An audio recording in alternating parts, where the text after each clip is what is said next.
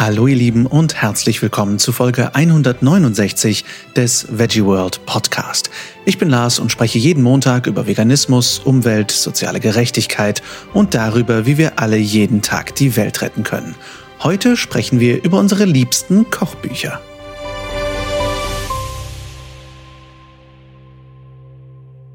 Ich sitze hier mit Jessie von der Fetten Beete. Schön, dass du dabei bist. Ja, hallo. Schön, dass ich hier bin. Und wir sprechen heute über unsere Lieblingsveganen Kochbücher und stellen euch generell eine ziemliche Vielzahl an Kochbüchern vor. Ähm, und ich freue mich sehr, dass wir das zusammen machen, weil du kennst, glaube ich, noch mal deutlich mehr Kochbücher als ich. Ja, also so mit der Zeit, also seit 2012 bin ich ja vegan, hat sich da so einiges angesammelt. Also Nicht, dass du viel kochst oder so, aber kaum. Von Zeit zu Zeit. Wobei ich ja wenig, wenig ähm, nach Rezepten gucke. Ich gucke halt am liebsten die Bilder und ähm, habe dann so Inspirationen. Ähm, aber ich glaube, das ist bei dir ähnlich. Ja, ähm, wie ist das eigentlich bei dir, wenn du, du hast jetzt seit Anfang 2019 bist du ja Teil von der Fetten Beete. Das heißt, da, seitdem hast du dein eigenes Restaurant. Davor hattest du ein paar Jahre, wie lange, wie viele Jahre, Herr Johann? Fünf Jahre. Davor hast du fünf, fünf Jahre einen Dinnerclub gemacht, mhm. jeden Monat.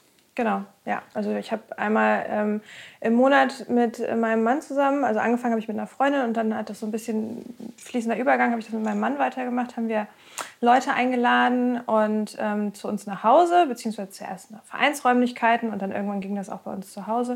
Und dann haben wir entweder Dinnerabende gemacht oder ähm, Brunches oder Kaffeeklatsch und das wurde halt immer größer. Kaffeeklatsch oder Kaffeekletsche? Kletsche, klatschen, Kaffeeklatschen.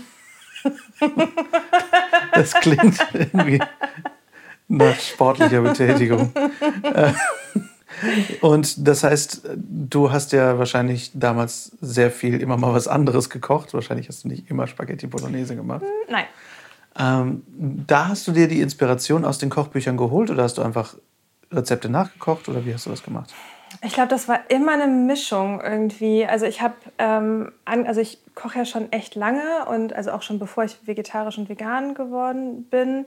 Und ich glaube, angefangen hat das so ein bisschen zum einen, weil ähm, ich halt auch immer gut zu Hause gegessen habe, also sowohl bei meiner Oma als auch bei meinen Eltern. Und gerade mein Vater so eine Kochleidenschaft halt hatte. Und ähm, aber am schlimmsten wurde es dann, als ich Jamie Oliver entdeckt habe. Irgendwie da war ich so 13, 14 und ich war echt so ein bisschen so ein Fan. Also ich bin halt samstags morgens aufgestanden und habe ähm, Jamie Oliver geguckt. Also er hat dann so eine Italienreise gemacht und ich glaube, das war so der Punkt, wo ich gedacht habe, boah, der hat so eine, das war so leidenschaftliches Plädoyer für die ganzen Gemüsesorten hm. und ähm, für frische Tomaten und irgendwie wie der Auberginen gefeiert hat und so. Und das war so, da ist mir so das Herz aufgegangen. Und dann waren meine ersten Kochbücher waren von Jamie Oliver. Und ähm, da habe ich schon auch nach Rezept gekocht. Also weil ich kannte das auch von meinen Eltern eigentlich gar nicht, dass sie nach Rezept gekocht haben. Die haben auch immer eher so intuitiv gekocht. Und dann war es aber relativ schnell so, dass ich eher eigentlich immer so, also ich bin ein relativ visueller Mensch, dann wirklich eher nach den, nach den Bildern geguckt habe. Und das war auch bei dem Supper Club, war es dann auch immer auch so eine Mischung. Ich habe viel, ich habe Kochbücher, ich liebe Kochbücher, ich gucke mir die total gerne an koche aber fast nie nach den Rezepten, weil ich dann das Gefühl habe, ich verliere meine Intuition, weil ich mich so sehr an den Rezepten irgendwie orientieren will. Und ich weiß aber ja, wie es geht. Also deswegen ist es halt einfach schön, sich Inspirationen von anderen Menschen zu holen, anderen Input. Und ähm, so habe ich das halt auch immer gemacht. Und wir haben halt bei den, bei den Supper Clubs, gerade bei den Dinner-Tagen, da konnte ich mich halt so richtig austoben. Das war, ähm, und da habe ich halt immer so eine Mischung gemacht aus dem, was ich für mich an Aromen geil fand und was ich halt noch gefunden habe.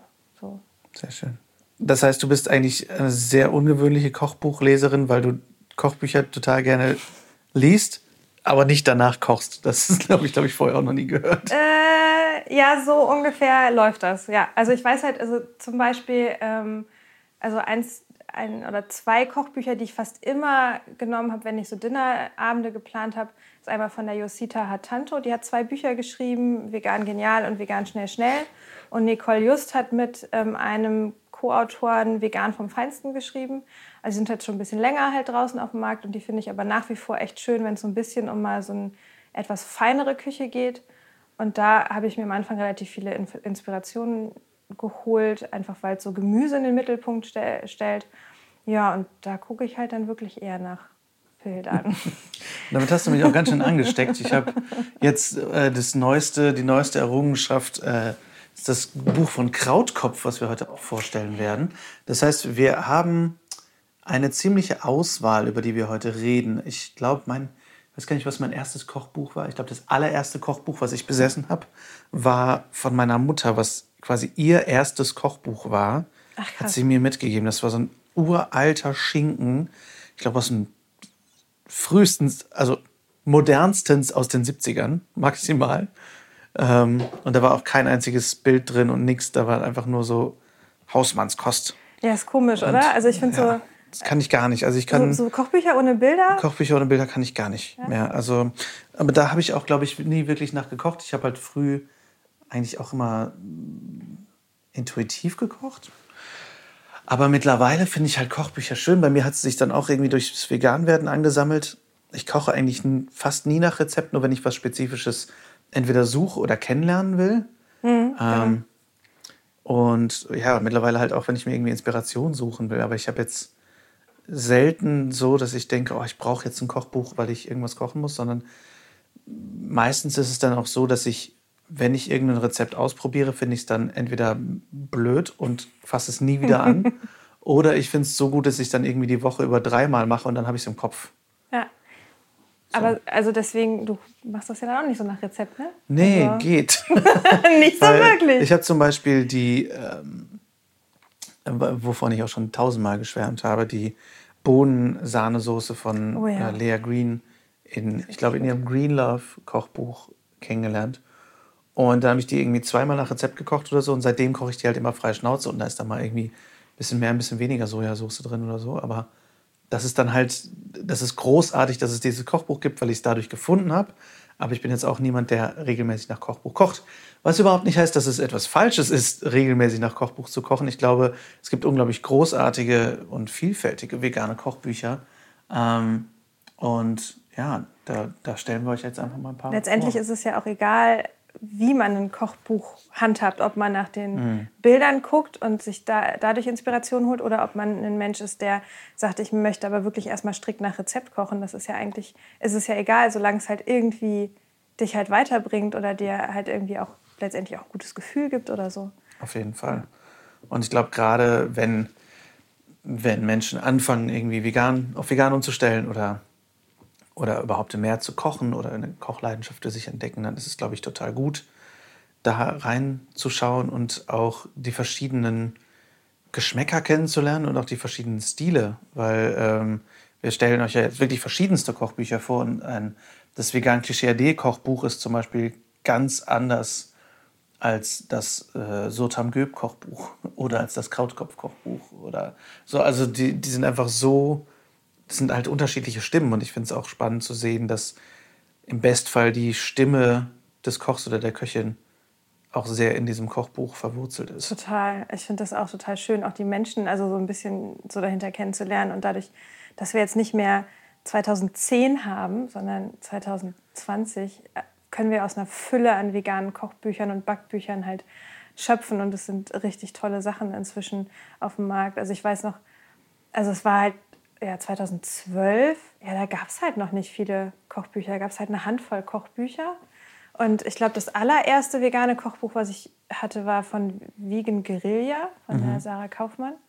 Und ein englischsprachiges, was auch komplett mhm. ohne Bilder war, Vegan Planet. Okay. Und ähm, da, da bin ich so ein bisschen, das war so ein bisschen frustrierend, weil es ist ein richtig dicker Wälzer.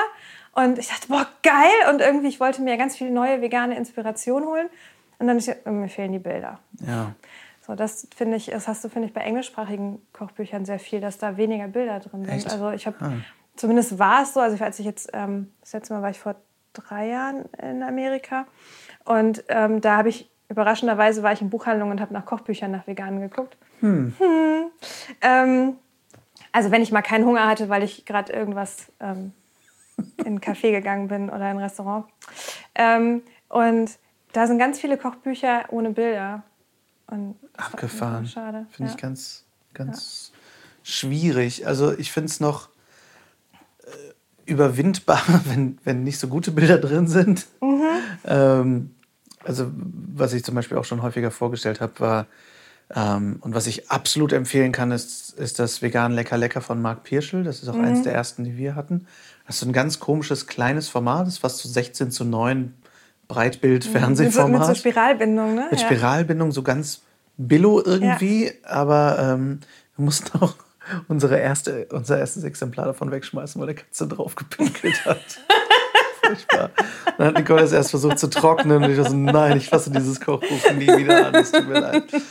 Ähm, aber das ist wirklich großartig. Unglaublich hässliche Bilder, finde ich. Aber ja. das darf man auch nicht vergessen, das Buch ist halt auch irgendwie zehn Jahre alt, Minimum, zehn oder elf Jahre.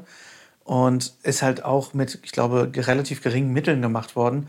Und das Buch ist absolut genial, weil da steht als eins der wenigen Bücher, die ich kenne, steht da die Menge mit drin, die man kriegt. Also stehen so extra Tipps mit drin, wie für große Portionen geeignet, dass man das gut für viele Menschen machen kann. Oder ähm, irgendwie besonders einfach oder so. Das hat halt echt schöne Kategorien. Mhm.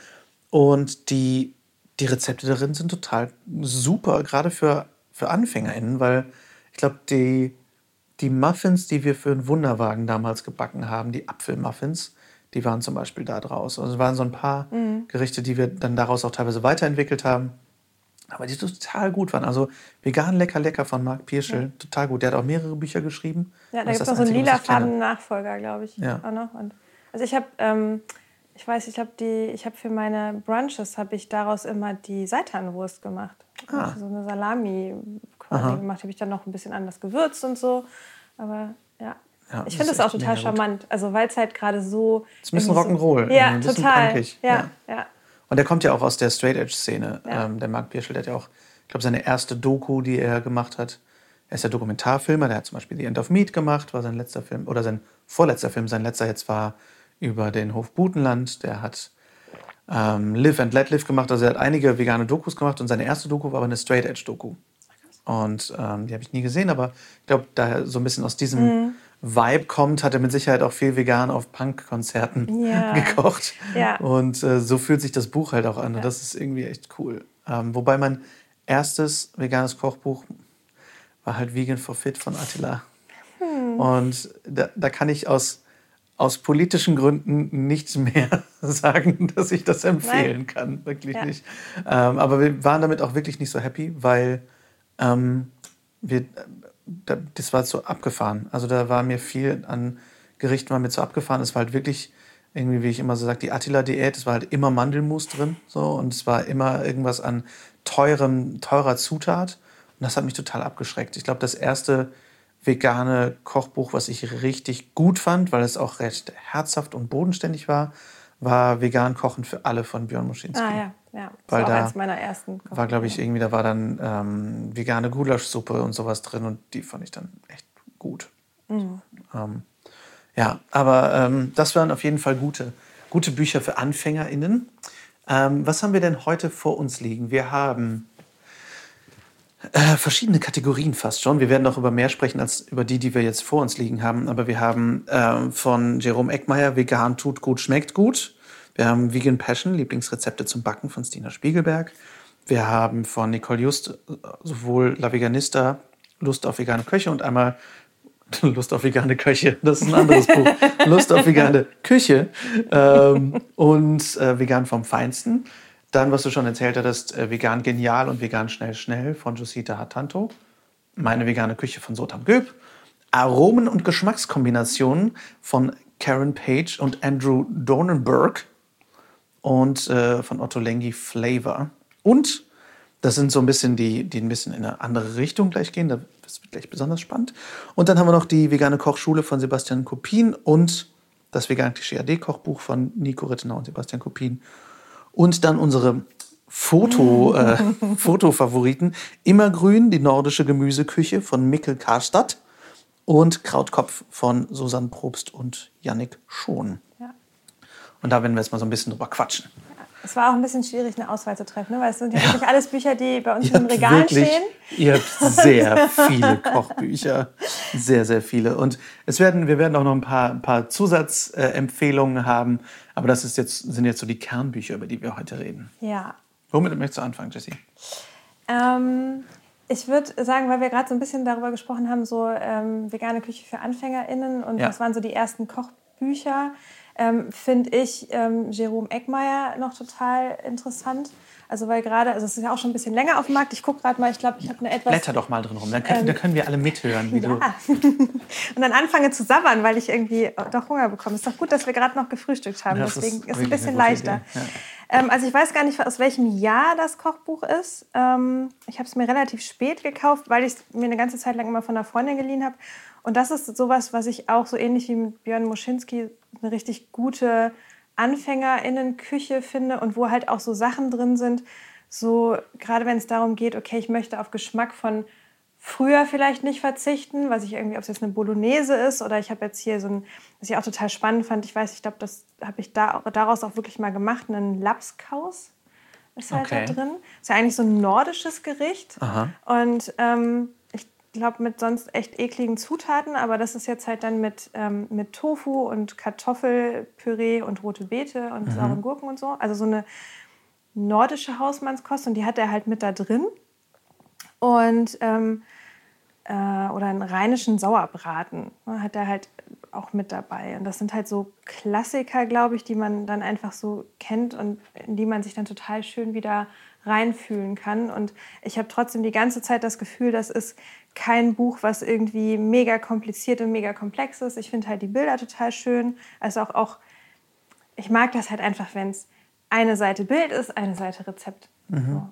So. Und ähm, so eine Möhren-Ingwer-Suppe. Ne? Also es sind halt so Sachen, wo die finde ich jetzt nicht, also würde ich jetzt, ich würde da jetzt kein, kein Buch für aufschlagen, aber ich finde halt gerade für Leute, die halt ähm, sagen, okay, ich habe nicht so viel Erfahrung mit dem Kochen und fange halt gerade auch an. Oder gerade ähm, mit Vegan anfangen, ne? Genau. Die sagen, okay, eine Möhrensuppe wüsste ich jetzt, aber ich wüsste nicht, ich wüsste jetzt nicht, wie, ähm, wie ich die ohne Sahne mache. Genau, ne? ja. Oder irgendwie vegane Käsespätzle, ähm, Spaghetti mit Grünkern Bolognese. Ne? Also Bolognese ja. hattest du ja gerade auch, nee, du hattest Gulasch bei dem Björn Moschinski erwähnt, aber ich glaube, der hat auch eine Bolognese da drin. Ähm, dann äh, Sojaschnitzel, Frikassier auf Basmati-Reis. Also es ist halt, da ist auch ein Gulasch, ungarisches Gulasch mit Sojaschnitzeln. Und ich habe bei ihm halt auch immer das Gefühl, das sind halt ähm, nicht so Sachen, wo du einfach noch 50 Sachen im Internet bestellen musst oder mhm. die halt mega teuer sind. Und das ist halt so eine Wohlfühlküche. Ja. Und ähm, ja. Und er hat auch ein sehr gutes Backbuch, ne? Ja, genau. Also er hat ein Backbuch, also ähm, das ist ähm, was, was ich auch am Anfang relativ häufig zu Rate gezogen habe, wo auch eher mhm. so, ich finde so Basic-Sachen drin sind, aber zum Beispiel auch die Torte, äh, es gibt eine Manna-Schnittentorte in dem Stimmt, Buch, die ja. sehr zu empfehlen ist. Ähm, ich glaube, dass er da ein bisschen sich ehrlicherweise mit der Menge vertan hat. Der, ähm, okay. Weil als ich die das erste Mal gemacht habe, ist das so eine riesen, riesen Torte geworden. Also ich habe ähm, hab da dann die Menge irgendwie so ein bisschen reduziert, weil ich beim Backen am Anfang tatsächlich mehr nach Rezept gekocht habe, äh, gebacken habe. Und ähm, das ist auch richtig gut, also für so Basic-Geschichten auch. Ne? Mhm. Irgendwie, wir haben es jetzt gerade nicht hier, deswegen habe ich jetzt bis auf diese Manna-Torte ich glaube, da ist so Zwetschgenkuchen und aber auch herzhafte Brote und so drin. Mhm. Ähm, ist das auch echt schön. Und ich finde, es sieht halt auch irgendwie einfach schön aus. Also es macht halt Spaß reinzugucken. Man fühlt sich irgendwie ein bisschen heimlich. Also ich glaube, die haben es, finde ich, gut geschafft vom Design, dass man es so ein bisschen sich so heimlich fühlt. Mm, sehr schön. Das ist jetzt also das vegan. Vegan tut gut, schmeckt gut. Von Jerome Eckmeier. Von Jerome Eckmeier. Okay. Ja. Welches willst du dir angucken? Ähm, ich glaube, ich würde mal, wenn wir jetzt schon über Backen gesprochen ja. haben äh, zur Meisterbäckerin Deutschlands oh, ja. übergehen, Stina Spiegelberg. Die hat jetzt auch gerade ein neues Buch rausgebracht und darüber spreche ich auch mit ihr in unserer Dezember-Folge. Im Dezember spreche ich mit ihr darüber. Da ähm, haben wir ausgiebig schon drüber gequatscht und die Folge kommt dann im Dezember. Und die Stina hat aber natürlich schon, ich glaube, es ist jetzt ihr achtes Buch, was sie jetzt oder rausbringt neuntes, oder ne? neuntes. Also das neue also Buch von Wahnsinn. ihr hängt jetzt bei uns gerade noch im, in der Packstation. Weil ja, eigentlich wollten wir heute drüber reden, mhm. aber das hängt leider in der Packstation. Aber äh, Stina ist wirklich eine sehr, sehr erfahrene äh, Köchin und vor allem eben auch Bäckerin, äh, die auch unglaublich schöne Fotos macht bei Instagram. Ja, ja. Und ähm, die weiß, was sie tut und sie hat irgendwie auch als Kind in der Patisserie abgehangen, äh, der, vom Vater von einer Freundin und so und äh, ähm, ja, hat da große Leidenschaft für. Ich habe ihr Backbuch allerdings bis jetzt noch nie aufgemacht, weil ich quasi nie backe, gut. was leider auch damit zusammenhängt, zum einen, dass ich ganz oft denke, oh, ich, kann, ich kann da nicht zwischendurch irgendwie so nachschmecken, ob es richtig wird. Was eigentlich Bescheid ist, weil gerade irgendwie funktionierende Backrezepte sind eigentlich idiotensicher. Was sagt das über mich aus? Egal. Ähm, und zum anderen hatten wir jetzt einfach, ich glaube, fast drei Jahre lang keinen eigenen Backofen, der ordentlich funktioniert hat. Jetzt schon. Also ähm, ja, ich äh, müsste eigentlich mal mehr backen. Aber du hast dieses Buch, glaube ich, ganz gut benutzt. Ich sehe hier sehr viele Post-it-Notes drin. Ja, das ist äh, tatsächlich haben wir, äh, hat sowohl Christina als auch ich das mit in die fette Beete ähm, Restaurant-Ehe gebracht. Und ähm, ja, das ist schon wirklich gut benutzt. Das ist auch eins meiner ersten Backbücher gewesen. Und ich muss ähm, sagen, das ist auch das wirklich meist, meist benutzte nach wie mhm. vor. Und ich freue mich jetzt sehr auf das Neue nochmal. Ähm, also bei mir war es ja so, ich habe lange, lange Jahre in der Konditorei gearbeitet. Ich habe da gekellnert und habe da aber natürlich diese wunderschönen Torten immer gesehen, die halt nicht mhm. vegan waren. Und ja. ähm, als ich dann vegan geworden bin, gab es halt ganz oft einfach, wo man war, einfach nur Bananenbrot oder halt irgendwie irgendwas mit Streusel und so. Und diese Torten, die ich von der Konditorei kannte, die gab es halt nirgendwo. Und ähm, dann hatte ich, und es gab nirgendwo ein gutes Biskuitrezept zum Beispiel, was du ja halt einfach brauchst, wenn du eine schöne Torte mit einer Creme machst. Und ähm, dann ist mir halt Stinas Buch in die Hände gefallen. Und es ist auch heute noch so, dass, ähm, ich habe es ein bisschen abgewandelt, aber dass der Basis-Biskuitteig aus Stinas Buch ist, ist auch die Basis für unsere ganzen Biskuittorten, die wir, mm. die wir im Restaurant machen. Ähm, und ich glaube, ich tue inzwischen äh, wesentlich mehr Sprudel rein, aber ähm, es ist auf jeden Fall so die Basic-Teige, die sie drin hat, auch gerade wenn man irgendwie sagt, ich will also kreativ sein. Dass die, sie hat, und davon gehe ich auch aus, dass das in dem neuen Buch so sein wird, dass da Mürbeteig, Strudelteig, Biskuitteig, alle so die Teigsorten, wo man sich dann fragt, okay, wie mache ich das halt denn jetzt ohne Ei, sind halt da drin. Plus halt einfach selber noch so kreative Rezepte. Da sind Tipps drin, wie man irgendwie verschiedene Cremes macht, wie man aber auch dekoriert. Also es ist ähm, auch gerade so, wir merken das in unseren Backkursen halt auch, dass wenn, wenn ich dann eine Torte mache mit, mit den Leuten, das ist halt eigentlich so vom Handwerklichen so auch eine Schwierigkeit. Ne? Also die Creme ist vielleicht relativ einfach gemacht, aber wie dekoriere ich dann und wie, wie kriege ich die dann hin, dass die schön aussieht? Und das erklärt sie halt in dem Buch. Also ähm, ganz, ganz, ganz dringende Empfehlung für alle Leute, die vegan backen wollen, ist halt ja. Stina. Was Stina mir auch schon, was ich schon vorverraten darf, äh, im Interview jetzt für Dezember gesagt hat, für ihr neues Backbuch, ist, dass sie da auch ganz viel ähm, Handwerk und Warenkunde reingepackt hat. Das heißt, ja gerade auch äh, Dinge, von denen ich zum Beispiel gar keine Ahnung hatte, wie den Teig nicht überkneten oder überrühren und sowas, dass, dass da auch drin steht, warum macht sie eigentlich die Dinge, wie mhm. sie sie macht. Das ist halt auch ganz wichtig. Und das steht auch alles drin. Also ähm, das Buch ist auch jetzt schon im Handel, das äh, Veganbacken von A bis Z. Sehr große Empfehlung, denn ich glaube, da steht wirklich alles drin, was sie so angesammelt hat. Ich ja. glaube, es ist so ihr neues Meisterwerk. Ähm, Vegan Passion gibt es natürlich auch im Handel. Das ist jetzt das, was ich jetzt in der Hand nee, ich halte. Glaube, das Wobei, stimmt, das gibt es, glaube ich, gar nicht mehr. Nee, das ist ja das Problem. Also wir haben das bei, bei den Backhosen auch immer empfohlen ähm, stimmt, und haben, mussten dann immer sagen, okay, dann müsst ihr es gebraucht kaufen. Und jetzt können wir endlich wieder sagen, okay, es gibt äh, das nachfolgende Buch. Ja. Ähm, vielleicht aber auch nochmal, wo wir gerade beim Backen sind. Also ich finde, ähm, also Jerome Eckmeier hat ein schönes Backbuch geschrieben. Ich finde, Nicole Just hat ein schönes Backbuch geschrieben. Ähm, äh, einmal auch unter La Veganista ein gebundenes und ein kleines Bändchen vom mhm. EU-Verlag, so ein kleiner Ratgeber. Da sind auch so Basic-Sachen drin. Ähm, also wenn man sich für eins entscheiden müsste, würde ich sagen, okay, das, was am komplexesten und am meisten Material bietet, ist halt das von Stina. Mhm. Und die anderen sind aber auch super. Ja, ja, auf jeden Fall. Auch wieder, um verschiedene Stimmen auch mitzukriegen ja. ne? von, ja. von Menschen.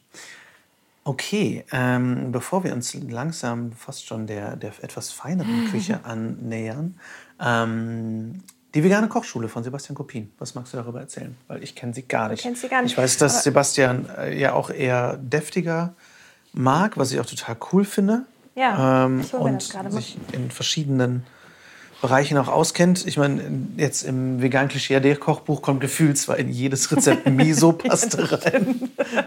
Miso ist schon auch geil. Umami, Umami. ich habe Miso-Paste dieses Jahr erst kennengelernt. Sie ist wirklich großartig. Ja. Ähm, aber in ja. jedem Buch, aber äh, in jedem Rezept, aber ja. Ja. Ähm, genau, also Sebastian Kopien, finde ich, weiß halt auch total, was er tut. Also, ähm, und das merkt man einfach auch seinen Büchern, muss man ja auch sagen, an. Und die vegane Kochschule ist auch nicht so neu, das habe ich jetzt auch schon seit ein paar Jahren. Und ähm, da finde ich es halt schön, dass, ähm, dass es unterteilt in die, in die Jahreszeiten und vorangestellt vor den Rezepten sind, ähm, sind Infos zu den Gemüsesorten, die in, der, in dieser Zeit Saison haben. Und das ist total schön, weil da halt auch einfach Bilder von den Gemüsesorten drin sind. Ähm, nicht nur, wie man sie halt dann schon kennt, wenn man sie irgendwie auf dem Markt oder im Supermarkt kauft, sondern wirklich mit Wurzel und Blättern und so. Und ähm, ich muss gestehen, ich habe sehr lange nicht gewusst, wie ein zum Beispiel Rosenkohl aussieht, wenn er also wenn er wächst. Also ich weiß nicht, wahrscheinlich geht das irgendwie vielen Leuten so, die erstmal, äh, wenn sie es selber nicht anbauen, keine Ahnung haben, wie was aussieht, wenn es irgendwo am Strauch hängt oder so. Und ähm, genau, und das finde ich halt ganz spannend. Und ähm, er hat halt auch so Basic-Rezepte drin. Also ähm, zum Beispiel irgendwie, wie man eine vegane Mayo macht. Ähm, in dem Fall macht er sie mit Cashewkernen oder so verschiedene Soßen ähm, als Basic. Und dann aber auch ähm, bei den einzelnen saisonalen Geschichten Vorspeisen, Hauptspeisen, Desserts. Das ist eigentlich ganz cool. Und da muss man sagen, ich finde, da ist halt, das ist eine schöne Mischung. Ähm, ich finde, ich fühle mich da halt gut abgeholt als jemand, der einfach sehr, sehr viel schon kocht. Also ich langweile mich halt nicht. Das für mich ist es trotzdem kein AnfängerInnenbuch. Und gleichzeitig können aber, glaube ich, auch AnfängerInnen was damit anfangen, weil sie ganz viel lernen, ähm, lernen können und ähm, spannende Sachen auch mal nachmachen können. Also er setzt halt, ist halt auch jemand, der total Gemüse in den Vordergrund stellt und ähm, nicht halt irgendwie ein Fleischersatz oder so. Also das muss man halt, finde ich, wissen. Ich finde, das ist auch bei, bei einem veganen Klischee AD so. Du hast halt nicht irgendwie die Fleischersatzgeschichten im Vordergrund und baust halt das nach, was du von vorher kennst, mit irgendwie ähm, bisschen, bisschen ähm, Kohlenhydratbeilage, Soße, bisschen Gemüse und dann vor allen Dingen das Stück Fleisch oder Fleischersatz, sondern es ist halt Gemüse im Mittelpunkt. Ja, das finde ich auch echt super. Und bei Sebastian merkt man auch, dass er selber gärtnert, finde ich. Ja, voll. Er hat ja seinen Permakulturgarten in München. Und ähm, ich finde, man merkt ihm einfach an, dass er Ahnung von Gemüse auch hat, vom Gemüse selber. Und das setzt sich halt in Vegan Klischee AD Kochbuch ganz gut fort, wo das ja ergänzt wird durch Nikos äh, ernährungswissenschaftlichen Teil. Und das ist ein ganz interessantes Buch, finde ich, weil ich finde es erstmal nicht so zugänglich wie die meisten Kochbücher, wo man sich da erstmal durch diesen Wissensteil durcharbeiten kann, wenn man möchte. Ähm, und das ist, der ist nicht ohne, ist aber cool, weil es fast wie so eine Mini-Zusammenfassung ist, oder gar nicht mal so mini, von Vegan Klischee AD. Das heißt, wann immer irgendwie Fragen aufkommen zu, zu Ernährung, wie sie eigentlich funktioniert, könnt ihr halt das Kochbuch aufschlagen. Das finde ich auch ziemlich cool. Und danach haben die beiden ihre Gerichte, die haben auch so ein Baukastensystem da drin, wo ihr wirklich selber auch Sachen zusammenstellen könnt, schauen könnt, was könnt ihr kombinieren. Und das ist auf wirklich gesunde Ernährung zugeschnitten. Das heißt, wenn ihr wirklich so das Optimum aus Gesundheit rausholen wollt aus Ernährung, dann wäre das auf jeden Fall eine Empfehlung, weil da stehen die Nährwerte drin, da stehen die, die genauen äh, ja, also das ist wirklich die Nährwerttabelle quasi mit jedem Gericht dabei, mit der, mit der Mengenangabe, mit allem drum und dran, wie viel Jod kriegt ihr in diesem Gericht, wie viel Eisen kriegt ihr in diesem Gericht. Und das habe ich bisher noch nie in irgendeinem Nee. Kochbuch gesehen. Das ist wirklich ziemlich cool. Ist, finde ich, kulinarisch auch anspruchsvoll. Ist jetzt auch, also ich, ich muss sagen, das sind jetzt für mich nicht so viele Gerichte drin gewesen, wo, wo mein Bauchgefühl gesagt hat, boah, ja, geil, weil es sehr, ich weiß nicht, auch einfach schon sehr fortgeschritten ist, sehr puristisch zwischendurch ist. Aber es ist trotzdem jetzt nichts, es ist jetzt kein Hexenwerk da drin, das können alle Menschen nachkochen, glaube ich. Ich glaube, ich finde das gar nicht so, so fortgeschritten im Sinne von kompliziert, sondern Genau. eher fortgeschritten im Sinne von vegan, gesund Ja, fortgeschritten. ja, genau. Es ist halt sehr, die, die Gerichte sind einfach sehr gesund und dadurch, dass sowohl Nico als auch Sebastian beide schon sehr viel Erfahrung mitbringen, ist das einfach schon auch auf einem anderen Level. Das ist, fühlt sich für mich jetzt nicht unbedingt nach dem ersten Buch an, was ich als Kochbuch, als veganes Kochbuch hätte.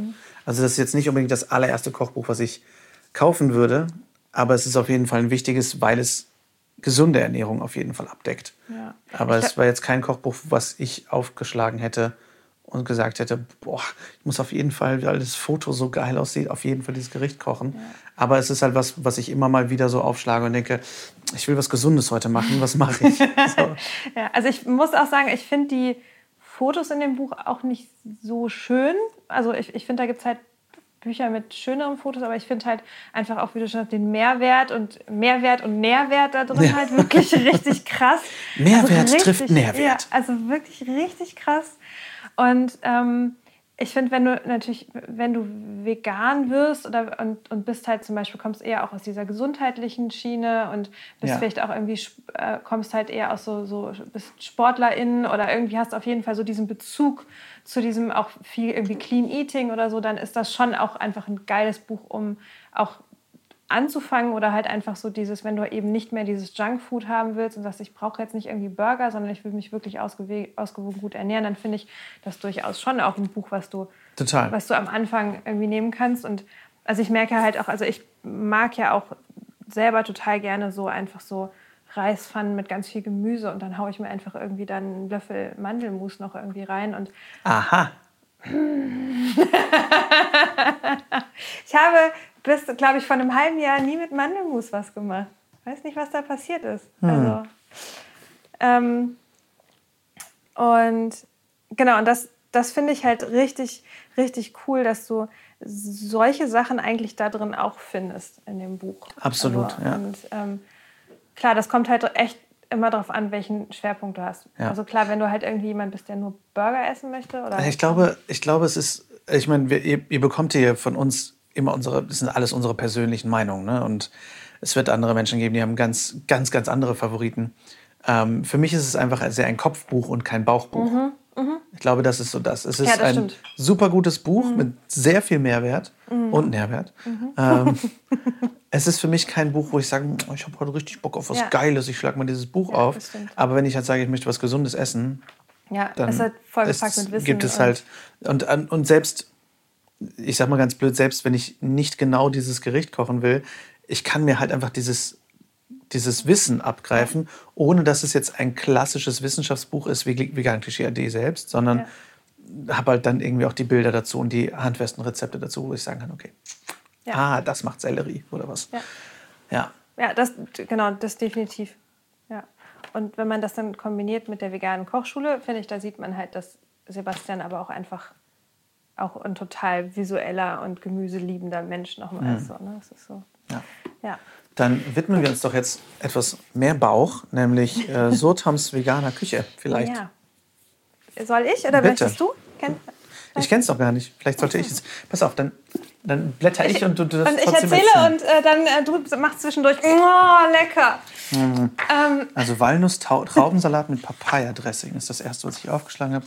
Also Sotam ist ja ähm, mit kulinarisch-italienischen und kulinarisch-indischen Wurzeln gesegnet, kombiniert mit bayerischer Küche.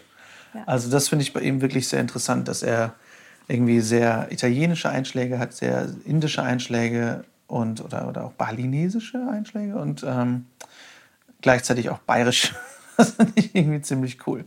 Ähm, du hast Sotams, also ich habe das Buch von Sotam irgendwie nie gehabt, ähm, aber gefüllte Portobello-Pilze klingen super schon. Auch gefüllte Portobello-Pilze. Mm. Ja, die sehen sehr gut aus. Ähm, sind auch sehr schöne Bilder. Und ähm, da ist es zum Beispiel so, dass ganz viel die Rezepte, da ist ein großes Querformatbild und auf der einen Seite ist der Text, wo ein bisschen was freigelassen ist, aber eigentlich ist das Rezeptbild geht über die ganze Doppelseite. Das finde ich ziemlich cool. Ähm, und auch für unterwegs sind da Rezepte drin und so. Ähm, und so rein vom Feeling her finde ich, hat das was deutlich rustikaleres.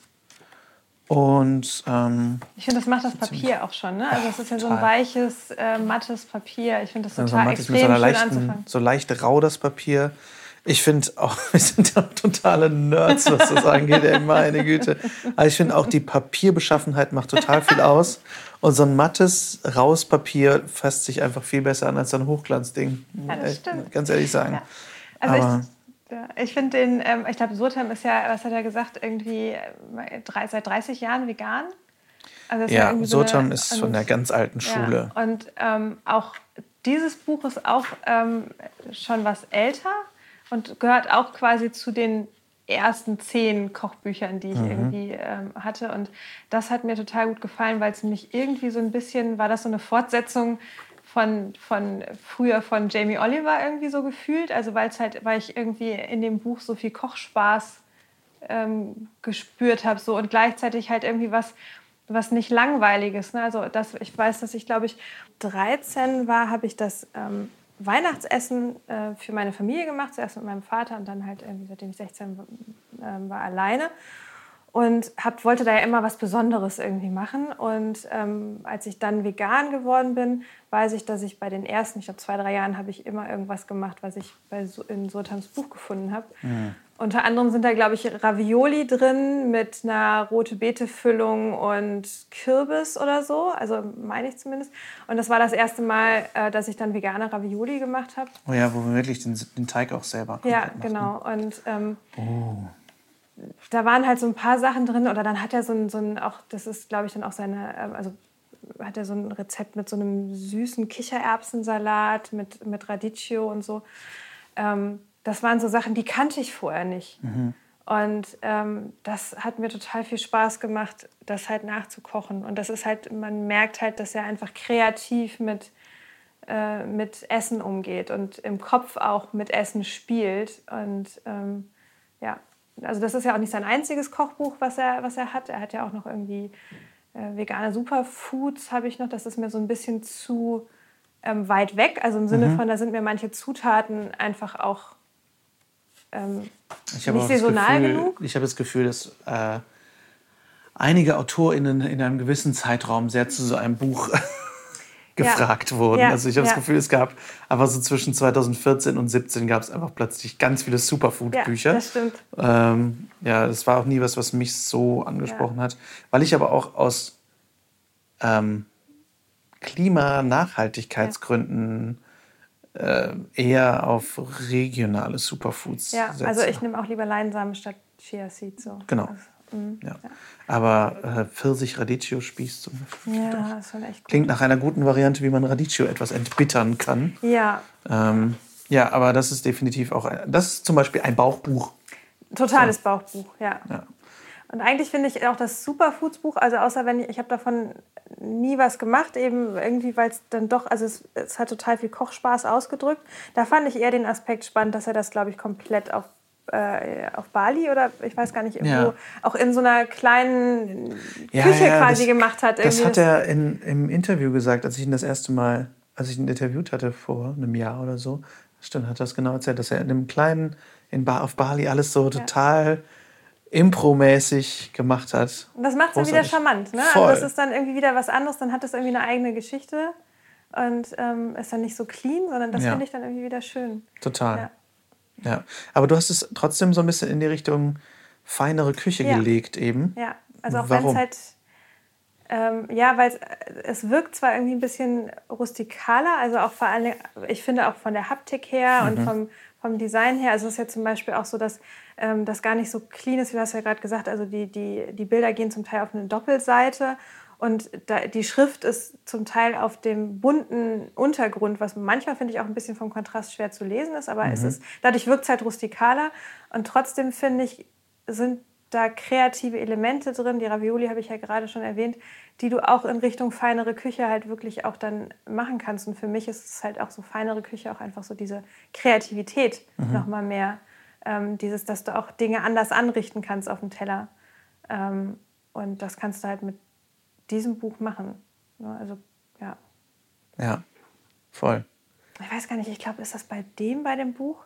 Oh Gott, ähm, wo ich das äh, das erste Mal irgendwie, ich wusste, äh, gebackene rote Beete. Ich glaube, er hat ein selbstgebackenes Focaccia mit einer gebackenen rote Beete, was dann irgendwie ähm, wie so Roast Beef ist halt, Roast Oh, Beef. Und dazu halt dann, oh, das ist so geil. Und dann halt einfach so ganz, ganz dünne, wie so Carpaccio ähm, Slices, halt Scheiben. Und dann auf diesem frisch gebackenen Focaccia mit einem, mit einem geilen Aufstrich dazu. Und diese Beete ist halt eine Stunde im Ofen geröstet bei irgendwie, ich glaube, 100 Grad. Und dann behält die halt komplett dieses Aroma und ist aber überhaupt nicht bitter und so. Das ist Oh, und das, in, in diesem Buch ist das, glaube ich, ist es, ich habe es immer noch so vor Augen. Also ich ist das halt einfach so, weil es ähm, äh, weil es einfach so ein schönes Bild auch ist. Ne? Irgendwie Ja. so dieses rote Beete-Rot und dann, ja. Ja, vor allem, weil der so geil noch irgendwie so ein bisschen nachdunkelt im Ofen Ja. so, und diesen Glanz kriegt. Also, äh, das, was ich bei Surtam auch wirklich cool finde, vielleicht merkt man, dass wir ihn ein bisschen mögen, ähm, dass er so ein Brot-Fan auch ist. Ja. Ich habe gestern noch gesehen, wie er irgendwas, oder heute Morgen oder was, wie er was gepostet hat auch, dass er für seinen nächsten Käsekurs irgendwie wieder auch eine riesen Menge Brot vorgebacken hat äh, und und der braut ja auch sein eigenes Bier und so und der ist auch wirklich so ein sehr sinnlicher Bauchtyp so. Das äh, ja und das macht das Buch glaube ich auch dann sehr aus und seine Bücher. ja. Ähm, gut, kommen wir zur, zur noch feineren Küche mit Josita Tanto. Jetzt habe ich mir die Bücher schon geschnappt. Ja. Aber willst du. Nee, bitte, hau rein. Ist schon okay, ich kenne die zwar nicht, aber Nee, dann guck, Guck sie dir ruhig. doch an. nee, eins brauchst du auf jeden Fall, weil du brauchst ja auch was zum Blättern beim Sprechen. also Josita hatte ich auch die Freude, sie einmal moderieren zu dürfen auf der Veggie World in Berlin. Und wir waren auch schon im Lucky League. Und die macht ja schon auch eher Fine Dining Ja, im genau. Restaurant. Ne? Also ihr, ähm, ihr Restaurant ist ja auch zumindest äh, Michelin erwähnt. Hat, glaube ich, so einen Teller oder was das denn ist. Also einen Stern, glaube ich nicht. Aber die macht definitiv, ähm, geht die in diese Richtung Fine Dining. Die bietet auch immer ähm, Menüs an. Also es gibt keine à la carte Karte. Man kann dann zwischen drei und fünf Gängen wählen. Und ähm, wir waren ja jetzt auch letztens noch da. Und Letztens. Letztens, wann Vor war das denn? zwei Monaten Ach oder Quatsch, die Zeit rast ein bisschen. Also wir waren da. so. Ja. Und ähm, das ist auch ganz witzig, weil also wie sich auch die Zeiten ändern, weil ich habe jetzt, also ich habe beide Bücher von ihr ähm, und ich glaube, das erste Mal war ich dann auch 2015 da, da hatte sie gerade vegan schnell, schnell. Dann habe ich mir das in dem, ich mir das im Restaurant ähm, gekauft und sie hat eine Widmung reingeschrieben. Ja, habe ich gesehen. Süß. Und da war ich halt noch, das war noch irgendwie so Supper Club Zeiten und jetzt ist es, also das ist halt dann irgendwie so ganz schön, irgendwie dann so, so zurückzublicken auf die Entwicklung, so dass es halt früher so ganz krass war, irgendwie dann da zu sein und das ist halt auch einfach, ist ja auch selten, dass man wirklich Fine Dining in vegan bekommt. Und ähm, jetzt irgendwie zu wissen, man hat halt sein eigenes Restaurant und macht halt selber auch Fine Dining Abende und das ist halt schon ziemlich cool. Voll. Ja, ja das Kochbuch. Aber ich sag mal, ihr vegan genial ist auf jeden Fall jetzt nicht nur Fine Dining, da sehe ich einen Nordsee-Burger, Club-Sandwich, Tuna-Sandwich, gratiniertes Pilzbaguette, Black Bean Burger, Auberginen-Nuggets. Also das ist definitiv auch was Deftiges. Aber ich glaube, alles ähm, auch mehr mit so einem Asian Fusion-Touch. Dabei. Ja, und sie, und sie, ähm, und deswegen geht es für mich auch so ein bisschen in die Richtung feinere Küche. Sie dekoriert es halt schicker. Ne? Also es ist halt, ähm, es ist nicht so, äh, weiß ich nicht, Matjes-Salat blub auf dem Teller und daneben kommt die Kartoffel, sondern sie macht es halt schön. Also auf den Bildern ist es halt auch irgendwie so ein bisschen feiner angerichtet. Das ist jetzt nicht, das ist kein Fine das sind keine Fine Dining Bücher. Also sie hat ja auch vegan schnell schnell. Das sind ja eigentlich auch Gerichte, die zügig zubereitet sind. Das ist jetzt nicht irgendwie ein Buch. Hier hast du das, äh, die Tipps, wie du deine Familie und Freundinnen irgendwie beeindrucken kannst mit dem High Class. Äh, Aber ich sag mal, die Ja. gedämpften Kürbisröllchen hier sehen schon fein angerichtet aus, auf ja, jeden Fall. ja, auf jeden Fall. Was ich ehrlich gesagt bei immer mehr Kochbüchern vermisse, ich kann es jetzt nicht komplett belegen, aber gefühlt verschwinden immer mehr die Mengen und Zeitangaben aus Kochbüchern. Also früher hatte ich das viel mehr, dass irgendwo beistand, dreiviertel Stunde Zubereitung, 20 Minuten backen. Ergibt vier Portionen. Ehrlicherweise habe ich da schon lange nicht mehr drauf geachtet. Ja, du achtest auf sowas nicht, aber normale Aber- Menschen aber schon, Jessica Wolf. Aber hier steht zum Beispiel in dem Vorwort, alle Rezepte sind, soweit nicht anders angegeben, für zwei Personen kalkuliert. Also vielleicht musst du das Vorwort mal lesen. Vielleicht muss ich das Vorwort lesen. Aber das ist das Ding, ich will nicht jedes Mal, weil ich erinnere mich ja Das nicht stimmt, dran. Ich erinnere mich nicht dran, okay, bei welchem Kochbuch ist jetzt in welchem Vorwort, auf welcher Seite, welche, welche Zusatzbemerkungen über die Mengen und die Zeit, wenn nicht anders angegeben, 30 Minuten, das lese ich mir nicht durch. Ich möchte eigentlich Ja. auf, auf den äh, Seiten selber, aber das sehe ich, also das ist jetzt nichts irgendwie gegen Sie oder dieses Kochbuch, sondern dass ich das bei immer weniger Kochbüchern lese und mir das eigentlich wünsche, weil gerade für Menschen, die jetzt nicht super routiniert kochen und sagen, ich mache halt nach Ja. Gefühl, ähm, die möchten, oder für Menschen, die vor allem nicht so viel Zeit haben, die können das vielleicht auch nicht unbedingt einschätzen, wenn sie das Rezept sehen und denken, acht bis zwölf mittelgroße Kartoffeln weich kochen. Wie lange dauert das? Ja. Ja, man merkt halt, ähm, also finde ich jetzt bei ihr auch, also hier steht zum Beispiel auch im Vorwort, reine Arbeitszeit sollte, sofern man nicht völlig ungeübt ist, die 45-Minuten-Grenze nicht überschreiten. Die meisten Rezepte sind unter 30 Minuten zu bewerkstelligen. Das ist in diesem vegan schnell, schnell drin. Also das ist, Ja. ähm, ich glaube, das ist halt auch nochmal irgendwie, man merkt jetzt bei ihr, ihrem Buch halt, und da kann ich sie halt total gut verstehen. Also da merke ich zum Beispiel auch, dass, dass ich da auch immer mir das bewusst machen muss, wir und du ja auch, wir kochen schneller als der Durchschnitt, würde ich sagen. Also wir sind schneller mit den Dingen fertig. Und dass man einfach da wirklich auch gucken muss, was bedeutet denn eigentlich, ist schnell gemacht. Ja, ja. Und ähm, weil ich glaube, auch hier bei diesem vegan schnell, schnell, wenn man sich das kauft, wenn man wirklich gar keine Erfahrung mit Kochen hat, dann ist es nicht schnell, schnell. Genau. Ähm, für gar keine äh, Erfahrung mit Kochen oder auch für Menschen, die wirklich nicht viel Zeit haben, ist 45 Ja. Minuten Kochen verdammt viel. Also ich habe, ich muss immer an einen lieben Arbeitskollegen denken aus einem Tonstudio, ein Toningenieur, der meinte, boah, 10 Minuten Gemüse schneiden ist mir zu lange. Und ich denke, okay, ich meine, man, wir, wir, wir wissen ja mittlerweile aus deinem. Kochkurs, für manche Menschen kann 10 Minuten Gemüse schneiden Ja. halt auch heißen, dass ihre erste halbe Zwiebel jetzt geschnitten ist. Ähm, und für uns ist nach 10 Minuten Schneiden haben wir halt irgendwie ist halt die Schüssel voll. Ähm, kommt drauf an, was man schneidet. Aber äh, das, das heißt ja für die Leute super unterschiedliches. Also manche Leute sind einfach langsamer, manche sind schneller.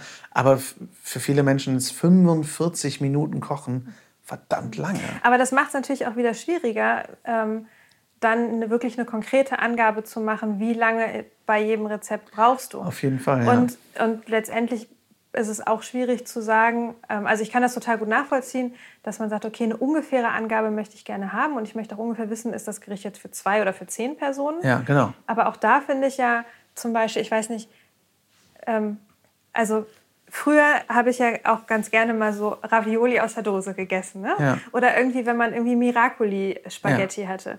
Dann steht dann drauf, das Ja, für reicht drei für, drei, Portionen. für drei Portionen. Und ich denke mir, okay, die Dose schaffe ich aber auch alleine. Und dann habe ich mich immer scheiße gefühlt, weil ich dachte, bin ich, also ist das Also- jetzt normal? Bin ich jetzt unnormal? Also ja, das können wir hier kurz festhalten. Ja. Ähm, aber, aber das finde ich halt auch. Also ich fand auch immer drei Portionen, wollte ich mich verarschen. Ja, oder? Also drei Kinderportionen. Ja. Egal. Und Ähm, das habe ich halt das selber. ja, ja. Deswegen kann ich Ähm, das sagen. Ja, und das finde ich halt dann wiederum halt schwierig, dass man dann eigentlich schon wieder sagen muss, okay, was bedeutet denn 30 Minuten Ja. Vorbereitungszeit? Also Aber es gibt zumindest einen Richtwert. Es gibt das einen ist, Das Richtwert, ist ja. eigentlich so das. Ich möchte wissen, äh, letztendlich möchte ich einfach nur wissen, kostet mich dieses Rezept jetzt eher 30 Minuten oder eher 90 Ja. Minuten? Weil es gibt einfach auch Rezepte, die kosten zwei Stunden oder da ist dann eine Komponente drin, wo du was zwei Stunden kalt stellen musst oder, oder über Nacht kalt Ja. stellen musst oder so. Und wenn sowas nicht irgendwie oben drin steht, dann fehlt mir das so ein bisschen, weil ich ich bin so ein Mensch, ich gucke dann impulshaft in ein Rezeptbuch, weil ich dann irgendwie abends denke, ach, keine Ahnung, was ich kochen soll. Okay, ich, statt zu improvisieren, schaue ich doch mal in ein Kochbuch. Aber dann will ich auch innerhalb der nächsten Minuten anfangen zu kochen. Und wenn ich dann sehe, oh, das Rezept dauert jetzt aber zwei Stunden, dann fange ich das halt nicht Mhm. an, sondern suche mir eins raus, was nur 30 Minuten dauert oder 45. ja. Ähm, und wenn man dann Rezepte nicht liest, sondern nur Bilder guckt, dann hat man natürlich ein Problem. das total, total. Aber ähm, das, das soweit mal zur philosophischen Diskussion über Ja. Kochbuchtheorie. genau. Ähm, Vielleicht ganz kurz zurück zu Josina, Josita, weil ich nämlich ähm, neben diesem Aspekt, dass ich denke, vegan, schnell, schnell, je nachdem, finde ich diese beiden Bücher wirklich toll. Ja.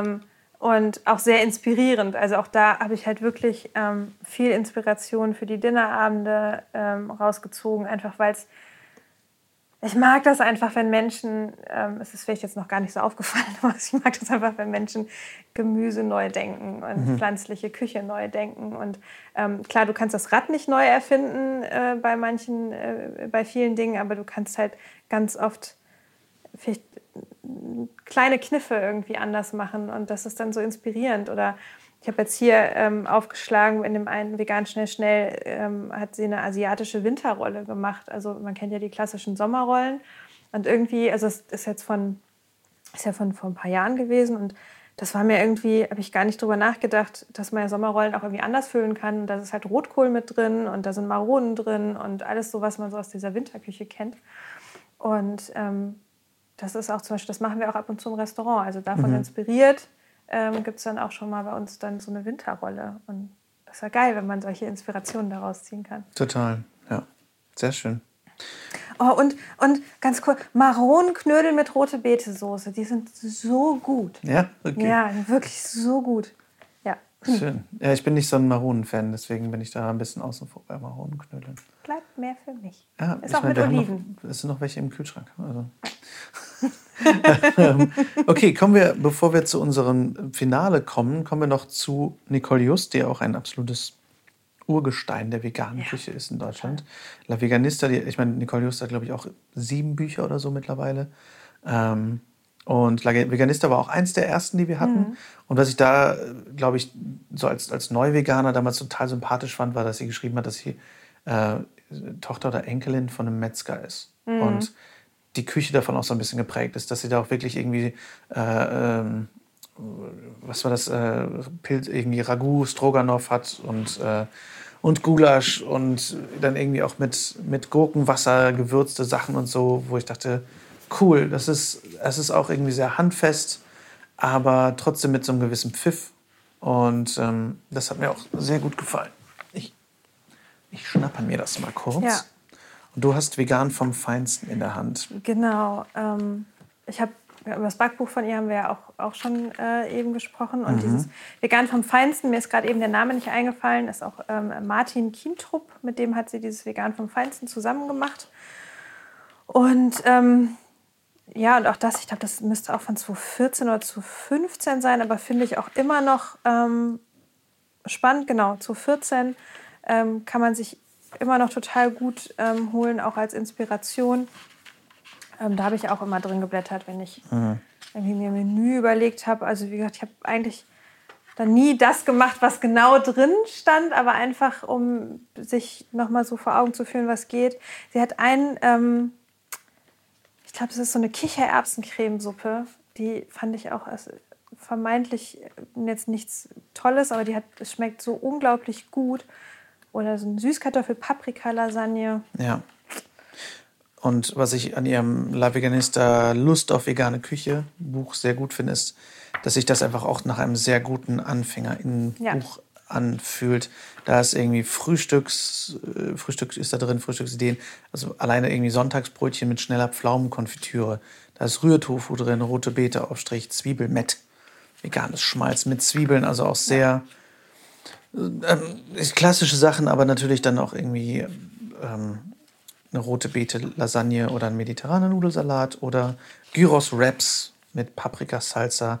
Da ist Kräuterbutter drin, Artischockencreme, Buchweizenpfannkuchen, guck mal an. Hm. Und ähm, aber auch so ein bisschen abgefahrenere Sachen. Also die geht da einmal so ein bisschen durch die ganze Bank. Und das finde ich ein wirklich gutes, gutes Buch zum Anfang. Ja. La Veganista. Ja. Fällt äh, gerade übrigens noch ein zum Thema AnfängerInnenbuch.